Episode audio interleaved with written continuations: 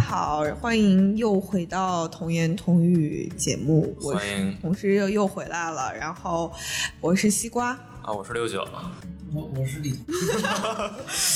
同时非常严淡谨定的喝了一口水。嗯然后呢，我们今天首先第一个环节就是之前答应大家的，可能就是从呃之前的节目里面去选了呃一些大家的问题来问同事。然后这边一个问题呢，可能是我们上次聊外卖行业的时候，有一位阿巴说七七这位网友向同事的提出了这样一个问题，他说现在很多餐饮业都有建立并力推点餐小程序，然后外包或者众包第三方合作，呃，要建立自己的私域流量。他想问一下同事，就是这种模式会不会给外卖平台带来很大的影响？那个美团它是两个方面，一个方面就是它对呃送餐员的这管理，它是还是有一定标准的，嗯而且那个如果商场这个商家自己管理，你就要招募、管理、激励、监督，这其实都是成本。嗯对吧？等于美团这个外包等于是一种服务，这个服务比从那个效果性价比上来说，肯定是比商家自己做要合算，而且也安全一些。就是万一出了什么问题，如果商家是自己找的人送的，出什么问题，商家肯定要自己担。嗯你如果是外包给美团的，那一切就推给美团了，出什么事儿那就找美团算账。是对吧？这是一个，还有一个呢，就是美团大规模的，因为它这个美团毕竟是个互联网公司，嗯它互联网这个能力还是很强的，线上线下的协调，就是说一个一个这个这个那个骑手，比如上岗之后，嗯比如从他们家出发，嗯美团可能说出你们家那个出门一百米就有一个餐馆，你先在那儿领份儿餐，嗯然后再出门儿，呃，再再走三百米，你又领份儿，然后到哪儿送，就是他会给你规划的比较好，安排的 明明白安白排。的比较好。这样的话，你一天只要工作三四个小时，比如说能送、啊送三四十份儿单。呃就是最大化你的对，呃这个如果效你率。只是为一个商家服务，比如你为麦当劳服务，那你就那个上工就飞奔麦当劳，麦当劳给你十个餐，你就到处跑送完，就是它的肯定效率会差很多。嗯，其实就是一个 B to C，一个 C to C，嗯差不对多吧？就是一或个者说，这效个率操作系统的版本就不一样。它就哦，对，是版本那个商家自己做还属于原始状态。嗯，所以它其实也并不会形成一股特别强大的力量，会对整个外卖平台造成影响，基本上是不太可能的。对，嗯，然后不知道这位网友你满不满意同事的回答？要是不满意可 以再问。嗯对，可以再问。然后今天呢，我们探讨的这个话题其实有点像外卖行业啊，也是一个最近热议的这么一个事儿。今天我们的虎嗅头条依然是跟这件事儿相关的，它就是蜂巢和这个快递柜的商业模式。其实，同时在去年就已经。预言了这个事儿，对他，他其实去年这是这篇文章当时是写他的十二月份，对对对，一九年十二月份写的对。对然后其实里面就提到了说，嗯，包括盈利模式，就是它的商业模式没有得到一个验证，还要探索。包括当时同时也提出来了，呃，这里面有一些矛盾，到今天它可能就已经爆发了。对，嗯，还有一个事儿非常巧合，就是我们刚刚准备录制的时候，虎嗅推送了一条消息，就说中消协现在开始介入这个事儿了。对，嗯，他说应该尽量将智能快递箱服务纳入公共消费范畴。我不知道这个消息意味着什么，什么是公共消费？就是他好像是说希望纳入到这个小区物业的这个哦协调系统里面，然后他认为这个定价不能就是按照市场完全按照市场机是制是调节，嗯，他应该是这个意这肯思。定是不对的，因为政府并没给蜂巢花什么钱嘛。就是你比如说那个公交车为什么要补贴？嗯那政府每年，比如说光北京就补贴个三四百亿，就你政府只要你只有补了钱钱，或者给了什么税收啊各方面优惠，你才能对企业提出要求。否则的话，你一分钱没给没给补给企业，你就让企业呃做这个做那个，这肯定是不对的。嗯这就是属于乱作为嘛。 啊，就是它可能也是一种号召，嗯，那现在我们其实可以跟同事就梳理一下这个事情，我去年去年那篇文章呢，你原来题目就是这个“蜂巢穷生奸计”，就郭德纲那句话嘛，“穷生奸穷生计，奸计富长良心”，就是说蜂巢是当时是没办法了，嗯而且这个快递模模式首先是把那个速递易那个那个一个上市公司都快给拖垮了，哦所以上市公司紧急把这个抛出去了。然后呢，这个呃蜂巢呢又去拖美团，啊，顺丰，蜂巢又拖顺丰，嗯顺丰也逐渐逐渐把它脱钩，把它抛出去了。然后当时还给我们发了律师函，啊这蜂巢还给我们发律师函，就说那个哦诋毁潘多拉什么有的。点出事儿了。那个时候他有露出，就是说那个时候好像是要赞赏吧，他还没有要收费，对吧？？那个时候是就是在最后一步的时候会向你要赞赏，啊这个事儿是这样的，其实我我回想了一下，十年前就是我那时候在商界做主编，然后还做投行的时候，嗯当时电商起来了嘛，嗯，我就认为电商就应该是就不一定非要送货上门，就应该采取蜂巢或者菜鸟的模式，嗯就是说你在周边的那个，比如便利店呀，嗯什么理发剃头的呀，就是在那地方设一些箱，嗯然后你去，比如天通苑周周边设设一百个箱，都编上号，哦天通苑一、天通苑二，然后你进哪个门哪儿合适，嗯你就你就是你你你下单的时候不用留你你们家的门牌号地址，你留那个天通苑几号的那个箱号，嗯然后到那儿取。然后这些商家呢，就是他图个人气嘛，对吧？嗯对你你的货放在那儿，他稍微照了一下，说哎，放进去，放进去之之类的，他能图个人气。而另外，他们那种那种小店可能开业时间比较长，从早到晚都比较长，再稍微给点费用。嗯就是我当时还在投行圈还到处兜售这个概念，他们也没接受，他们说那快递就应该送上门儿，啊这个这个不行，对，所以说，嗯，其实这个问题其实就是快递柜这个事情顶层设设计就有问题，嗯，嗯，它顶着 就是问题在哪里？就是我们我们先抛开这个快递柜想，嗯就是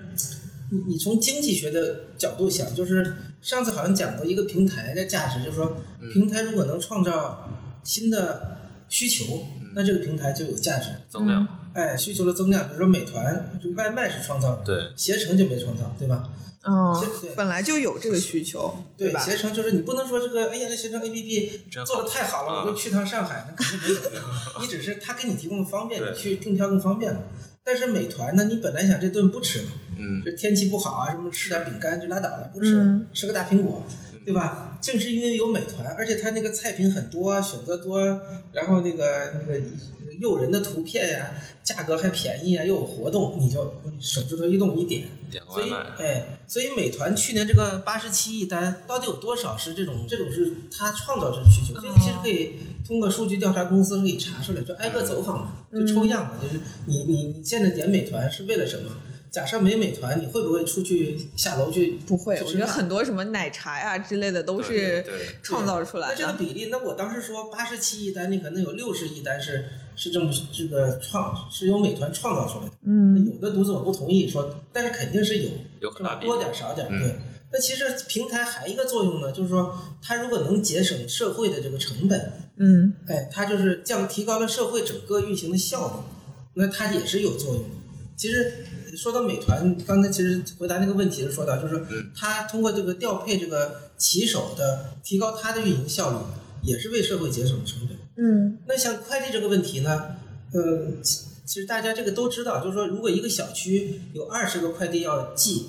这个快递员最少要最少要一个小时，因为他现在每个楼门都有密码，对对吧？坐电梯都要刷卡，对他要跟你联系，你在不在家？嗯你是不是给我开一下门？然后他跑上去，就是你想，现在很多小区还不让那个快递车进啊，对对对，对他这个扛着二十个包跑跑这个送二十家，肯定要一个多小时。那他如果你有快递柜，在像我们家那个我们家小区的快递柜就在地库，嗯等于他是往地库一那个快递柜一放，嗯他就走了。二十个件儿他可能十分钟就搞完了。嗯，然后呢，我们下班回来之后，那个停好车到快递柜一拿，嗯就接着他短信了嘛。这个其实很方便，就是它是节省了大量的社会成本。嗯，对，对吧？从这个角度来说，这个快递柜这个方式它是可取的，因为它节省了社会成本。是，对。另外，从那个时间，大家老说十二小时不够，这其实你想一想嘛，你一般比如说七八点钟上班，正常的，除非那个嗯九九六的公司啊，啊正常的公司你晚上七八点钟肯定回来了，肯定回 来，你肯定够呛。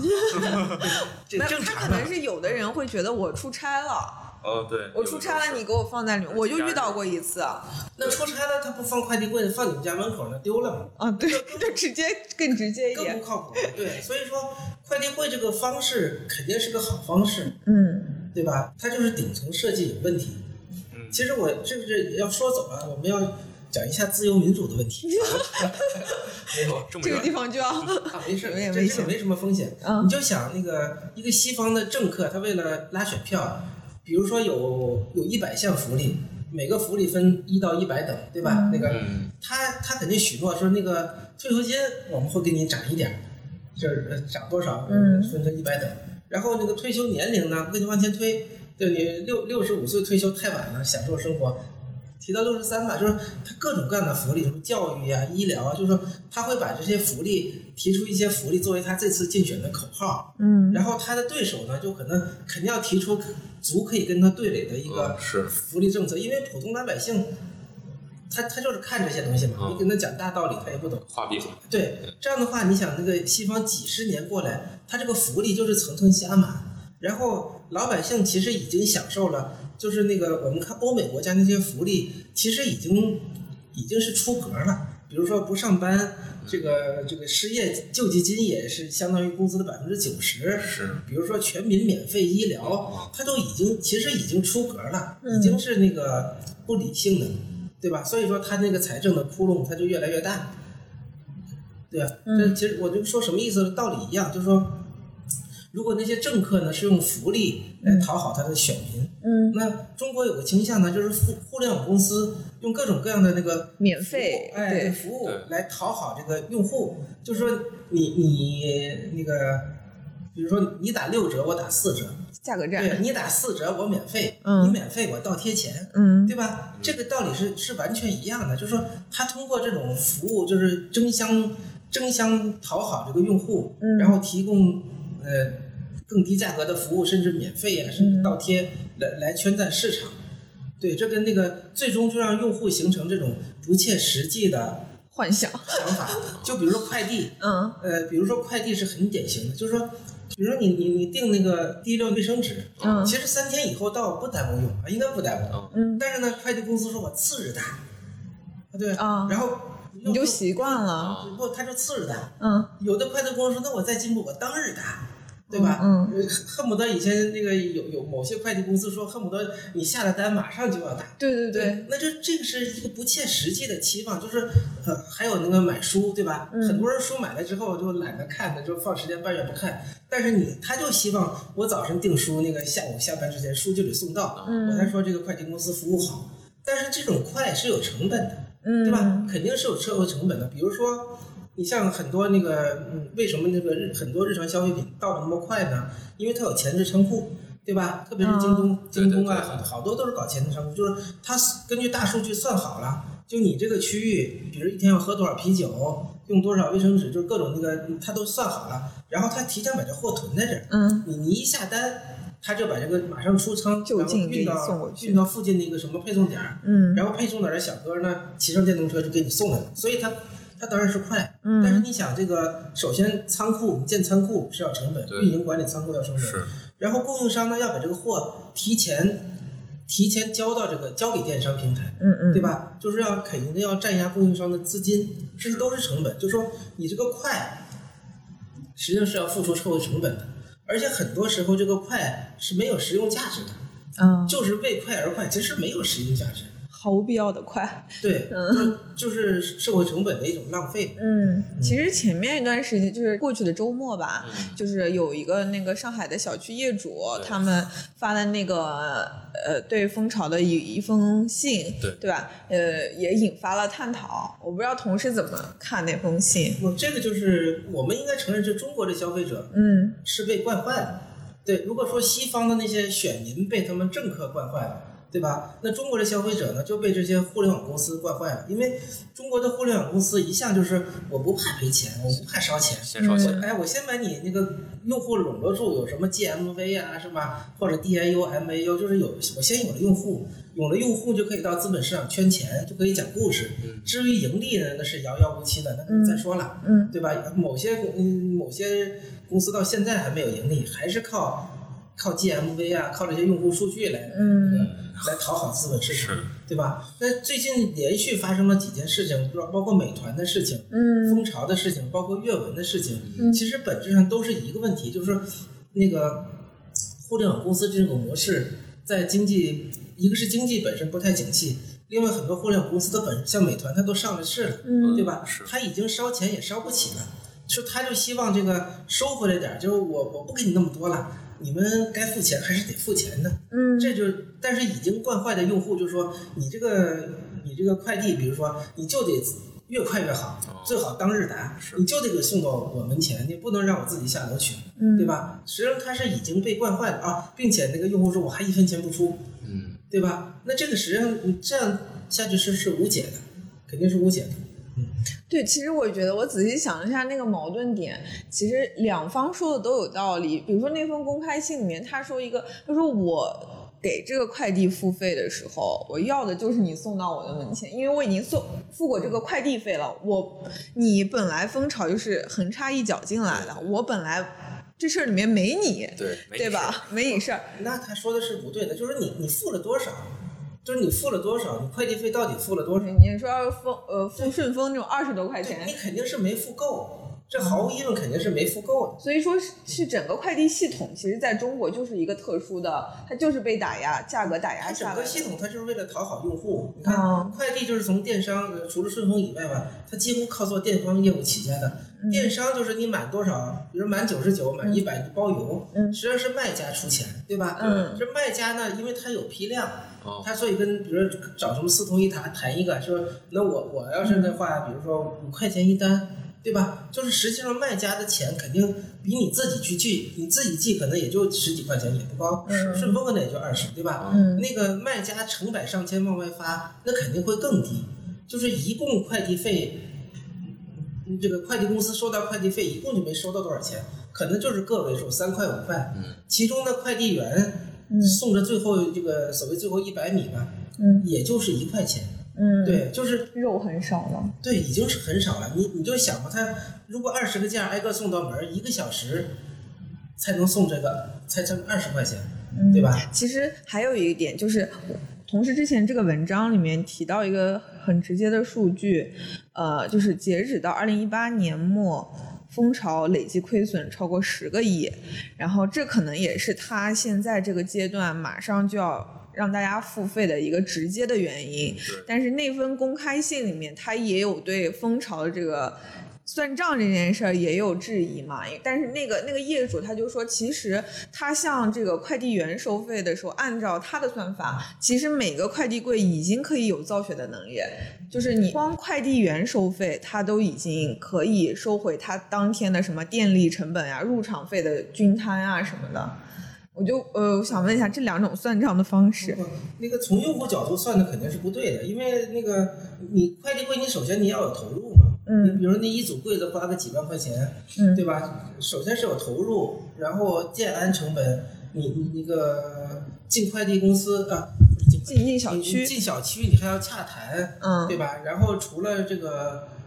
除了日常那个费用，是不是还有进场费？就对一次进场性费一次性的进场费。对对就除了占地的租金、嗯摊销水电费，还有一次性的进场费。嗯，然后蜂巢还有管理费呢。它作为一个互联网公司，对吧？你这个快递员把这个东西放进去，然后为什么你就能收到那个取件码呢？这个整个后台是有管理的呀，嗯不是他放在那儿就拉倒了，对吧？这个这些钱都谁出呢？啊肯定是有的，也就是说这个蜂巢亏钱，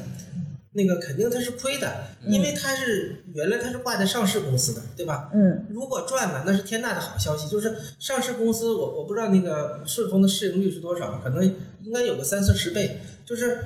丰那个顺丰，如果说我赚了一块钱，从蜂巢赚一块钱，它的市值假设是市盈率是四十倍的话，嗯呃，太多了，二十倍吧，嗯它的市值就能涨二十块钱。所以它为什么不呢？就如果赚了钱，嗯作为一个上市公司，没有说我赚了钱，我假装说我苦，那个哦哭穷说我没赚钱，我亏了。肯定没不是必要这样，对，肯定没必要。他赚了钱，肯定高兴的不得了。嗯，而且他之前还刻意剥离了这块业务对，他把它拨出去了，就觉得拖后腿其了。实以前有个段子，就是一个上市公司的老板请媒体吃饭，比嗯如说请的比较高级，吃了一万，然后呢，他他不开，他跟那个他说不开发票，我个人出钱请你。嗯所以那些媒体说，哎呀，你怎么这样子呢？他说我是上市公司的老板，我是大股东，对吧？嗯我要是多一万块钱利润的话，我的公司的市值就能涨出几十万。对吧？哦几十倍市盈率，所以我这个钱我就我就自己花钱请你们吃饭，哦不走上市公司上，这个道理是一样的。嗯所以说，那个蜂这个蜂巢的母公司就是，嗯，顺丰肯定是肯定是亏了，亏的这个是没问题。嗯嗯，其实当时同事还讲另外一家公司，我觉得也可以跟大家科普一下吧，就是三泰控股。对，速递易，嗯成都的一个公司，嗯，这个还在吗？还有吗？现在嗯也是剥离了，也也剥是离了上市公司扛不住了就剥离了，也不卖给哪家。哦，它也是快递柜的形式对，它比蜂巢还稍早一点，啊。还更早一些。就没有活下来，就就幸亏蜂巢后面还是有这种顺丰这样特别大量级的在后面撑腰，要不然他估计也在嗯没有活不下来。所以，同时你刚才说，因为卖家相对于物流应该是有话语权的，因为他是批量的去嗯呃买这个单子的。然后与此同时，已经相当于自己贴钱去抢那个这消费者端的这么一个市场。所以说，他在二者之间现在这么一个话语权比较低的这么一个状态，是他自己造成的。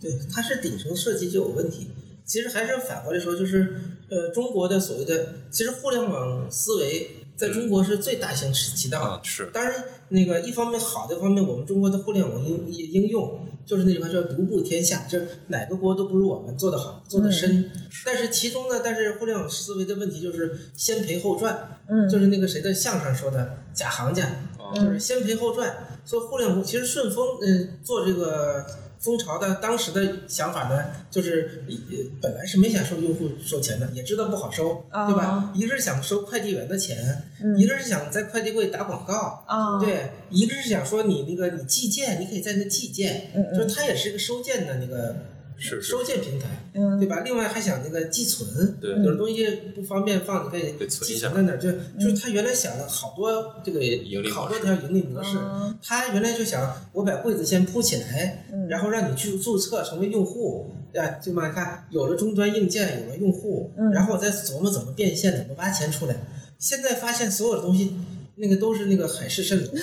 实际上都不行。还嗯是那句话，就是穷生奸计，就是要不然他就不做，嗯嗯，对，因为那个商家一句话叫“杀杀头的生意有人做，亏本的生意没人做”，蜂巢肯定是亏了。嗯所以说，那个上海人都说上海人算的细，其实上海人的细就只从自己的账算，对没有他他是从从用户角度对算的没这有个账，算蜂巢的账，蜂巢肯定是亏的。嗯，所以同事觉得这一场争议中最后会怎么走？你你看前面海底捞什么那个叫什么西贝都已经降回来受到这种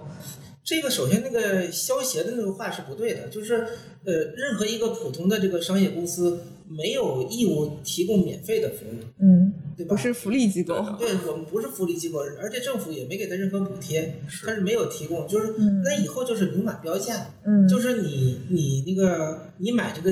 这个商品的时候，比如有一个勾选项，嗯快递柜的钱你出不出？你要是勾了就出，啊啊对。其实有的用户呢，有一种说法说，那增加了我用户的学习成本，你还得让我勾一下，这就属于无理取闹，对吧？啊那意思他就是那个 stay hungry, stay full 嘛，就是他这样很蠢，就是你得给我免费提供服务，选一下他都不选，那个肯定是没道理的。就是以后、那放弃了主观能动性了，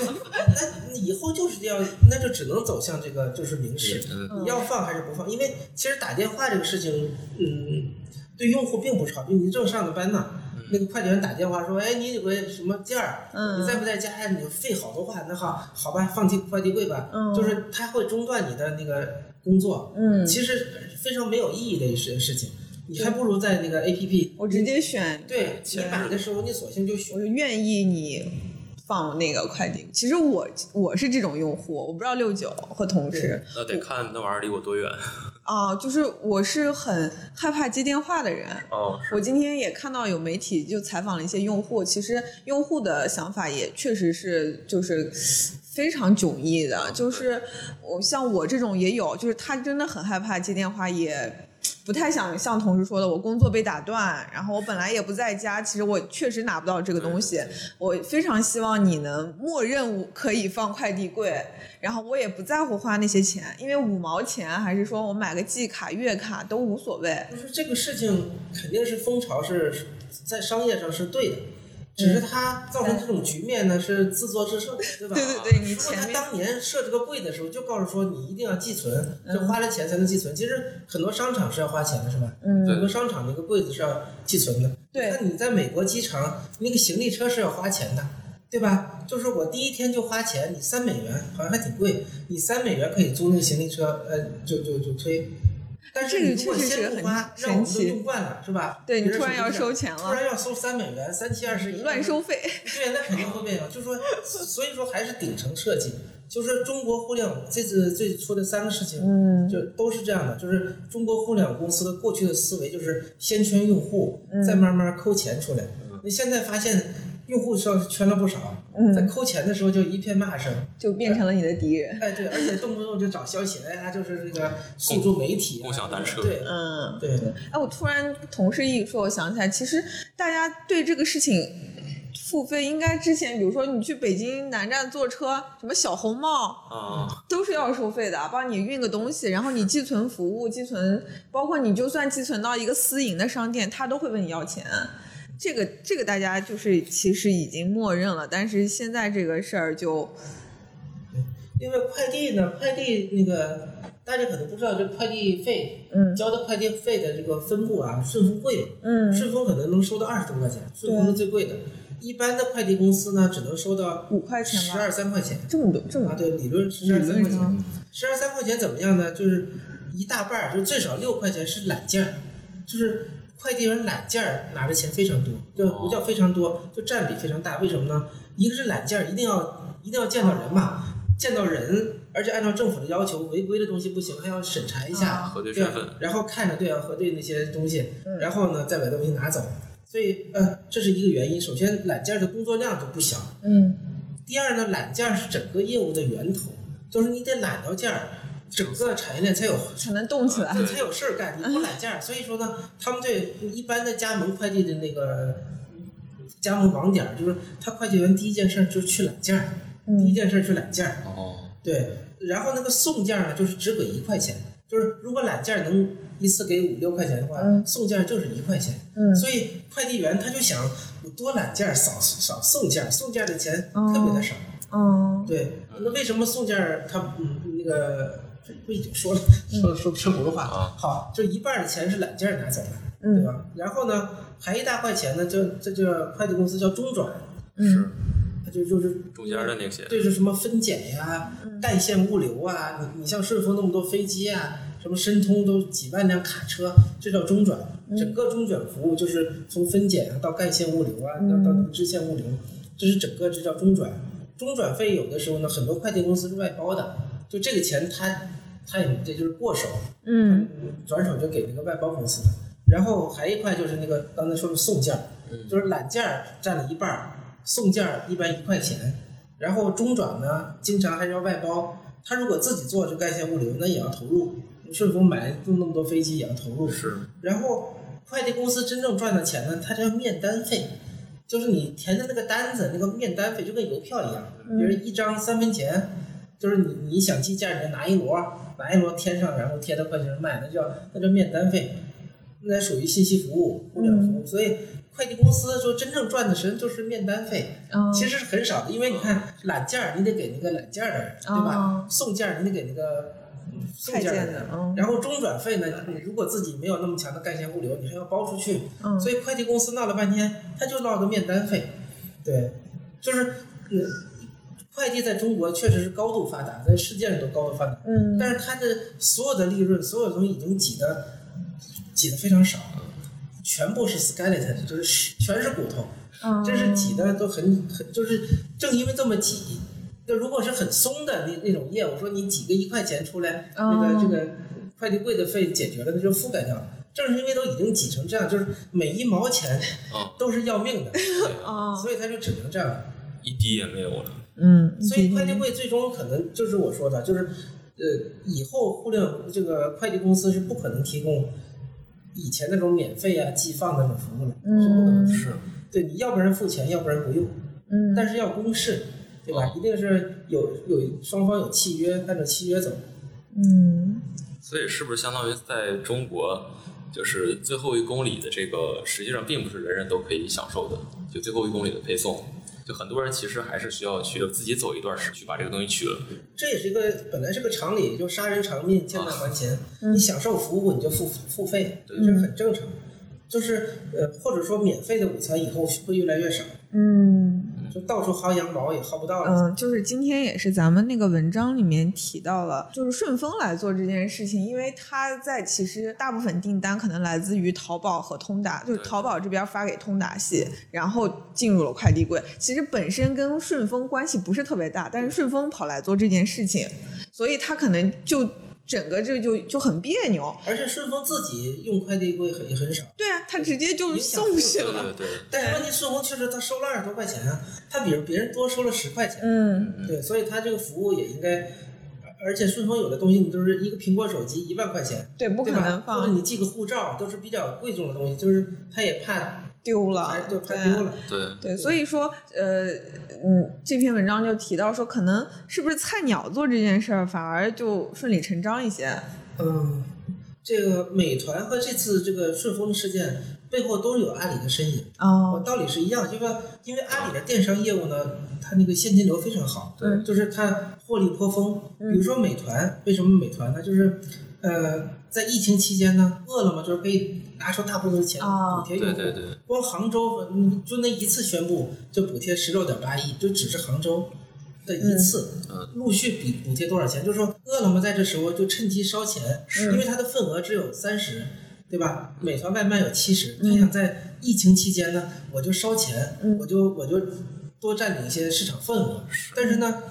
美团赔不起，美团赔不起，而且它已经上市了，估值也挺高嗯，它如果外卖由盈转亏，嗯对吧？他会受到沉重的损失，就是美团他就会寸步不让，这个钱我得收，对嗯吧？即使我免点钱，免掉你点钱，你得用这个钱做什么推广啊？这个钱还是不能退给你。那嗯就是一个肯倒贴钱，嗯肯撒钱，嗯一个就是寸步不让。那所以说，哎，那就大家都去骂美团，啊，对吧？没没有人去骂饿了么，对吧？嗯对同样，这个菜鸟这道理又是一样的。嗯就是说顺丰也亏不起了，嗯这个这个这个嗯蜂巢光是烧钱亏钱，顺丰也亏不起了，嗯，呃但是菜鸟可以亏得起，对，啊或者我少可以收免钱费提供这对，个服务，或者少烧钱，甚至补贴啊，或者反正是嗯，菜鸟对于这个这个利润的敏感要远远小远远远比那个顺丰那个差，但是同样的道理，这个这个就能长久吗？呃，那就是还是那个思路，就是宁死道友不死贫道，嗯先把道友干死了再说。啊，嗯，都是有爸爸养着的，嗯，对，所以说这两个事情背后都是有那个阿里的身影。嗯，这篇文章当时提到的一个核心的结论，就是从商业模式的角度，快递柜的三个死结决定了快递柜这个模式可能就是未来比较的迷茫吧。第一个可能是同时提到了说，呃，谁来买单？嗯，谁该买单这个问题，它就是个消费习惯。嗯就比如说我们去餐馆吃饭，嗯它有一些一系列的消费习惯或者叫礼仪，比如说我坐下点菜，嗯点了菜，正常是不付钱啊，都是吃完了付钱，因为你是服务，我要看你是不是按时给我上菜。嗯做的好不好，我要反正就是啊，对，如果到你走的时候还没上的菜，那就不用废话，嗯那那个菜肯定是不结账的。就是说，这个除了快餐，除了麦当劳，嗯正一般的那个堂食都是先先用餐服务，提供用餐服务，再付钱，这是也是个习惯，对吧？嗯然后呢，要要这个服务员把菜端上来，而不是你自己到后台去取，因为自助餐你是自取的，对吧？嗯但是如果你点的菜呢，有人上，这都是一种消费习惯，嗯对吧？然后等于是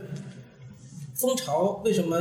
呃，包括速递为什嗯么遭到大家诟病？就是他建立的消消费习惯，就是你坐在那儿点菜，然后服务员把它送上来。嗯现在说，哎，服务员忙不过来了，嗯你自己到后台后厨 端吧，你心里就已经很不高兴了，啊还叫我自己去端。还要还要给钱哎，？他突然跳着说，你到后厨你还要交点钱呢，交交一块钱过路费，那当然又完了。所以说，嗯这个就是还是顶层设计嗯没做好，嗯但是没做好，不是快递公司的这个疏漏，而是他们就为了圈市场，他嗯就故意设计成这样，是就培养你用快递柜的习惯，他妄图等你习惯了之后再收钱。嗯没想到呢，你习惯用了之后，你拒绝付钱。嗯。第二个点，同事提到说是规模经济不成立。啊，对，互联网思维呢，最早为什么是互联网公司发明的？就是嗯互联网服务的这个边际成本嗯是可以忽略的，几乎没有对。就比如你写本小说放到网上，那嗯个电子阅读，你是一百万人读，还是一千万人次读，还是一亿人次读？成本是一样的互联网公司成本一样，顶多加台服务器。所以呢，他就想尽量多的吸引用户，这样的话，你有流量之后，它可以广告变现呀、可以，这是互联网公司。但是这个不论是送外卖呀、还是送快递呀、还是这些服务，本质上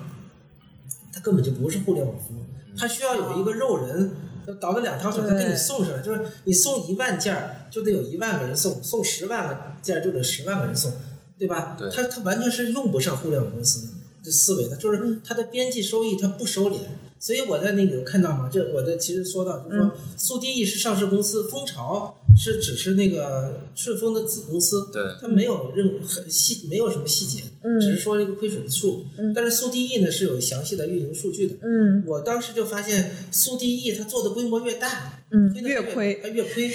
那为什么呢？我我看了一下，主要是它这个收费降低了，嗯它收费反而是降低了。那为什么呢？我倒过来想，就是本来他想的是我规模大了之后，我就有我就有议价能力了，我就可以议价，我多收钱。其实呢，他反过来他是他是被议价，就是他跟物业公司谈好了，交了进场费，嗯然后把几万块钱做成柜子，再怼上去摆上去，然后负担了所有的运营成本，但是没人用，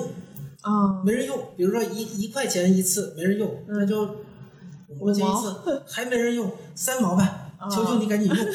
等于是它规模大了之后，它不仅没有什么提高什么议价能力啊，啊就首先它的这个成本没有摊薄。对吧？你一个柜子就是一个柜子的对成对本，你不不因为你做了一万个柜子你就大，你做一个柜子就是一个柜子成本。对对对就首先成本没有摊薄，嗯第二呢，它又不能向上下游来议价，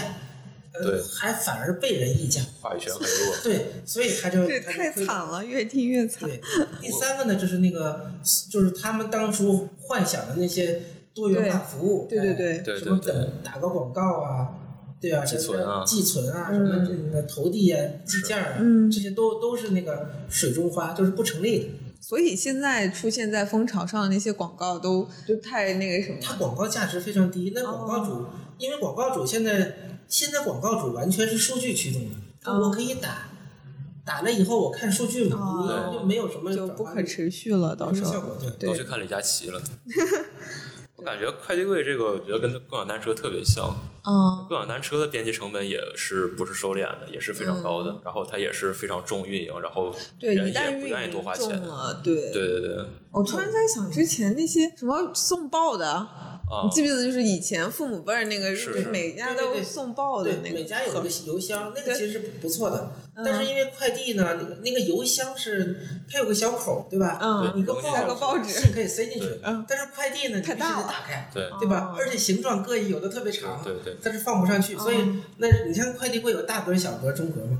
对吧？对但是所以说邮箱这种方式快递是用不了，但是快递柜实际上就是像一个大的邮箱。其实你地库如果大的地库放三四个，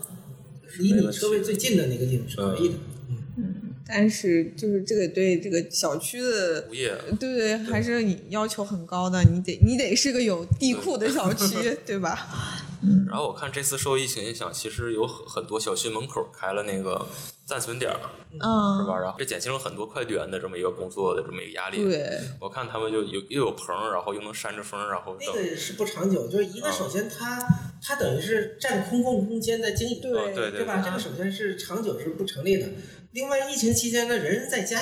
对不上班嘛，人人在家，所以说呃溜达出去啊或者什么去去去取就可以。嗯那那疫情之后呢，就是你你长期放在那还是不行，嗯万一被别人就很容易被别人啊，冒有是偷是有有偷的有的有我的我们小区就有 的还有忘拿的，嗯就点了外卖馊了都。哦，所以总结就是那个就是互联网思维已经 out，就是啊或者是在中国不太成立了。嗯，可以薅的羊毛，可以吃的免费午餐是逐渐要少，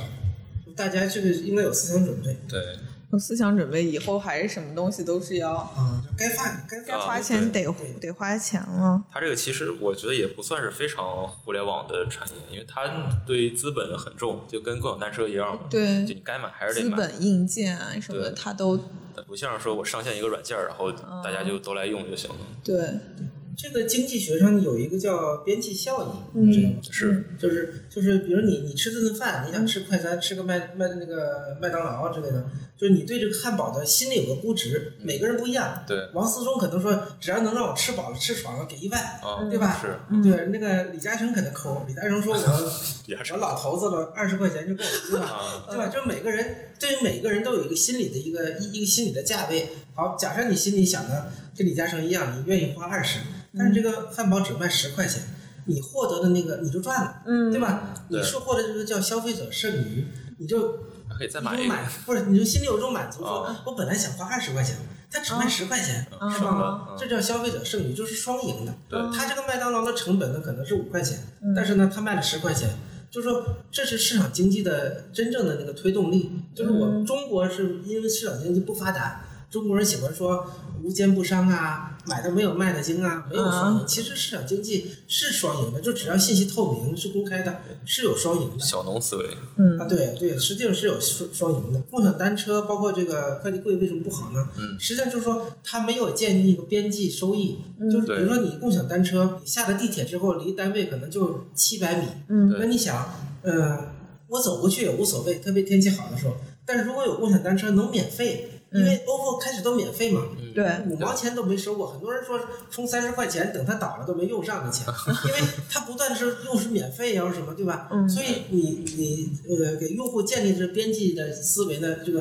呃边际，它给带给用户的边际效益，嗯，边际效益就是用户愿意花的那个最多的那个金额对，嗯太低了非，常低，太低了就是零到五毛钱。嗯所以你你认为你你的收回的运营成本是一块钱两块钱，那肯定你这个生意就没法做了，嗯对吧？那同样这个快递柜，你给用户建立的这个这个边际收益呢，当时就也是，这基本就是零，嗯，就是用户认为这个服务就是零，要免费，嗯你突然要收费，那等于让他的那个生存状态变变差了。虽然只是变差了那么一点点，嗯是，但是没有人愿意自己从好变坏，对对对。对，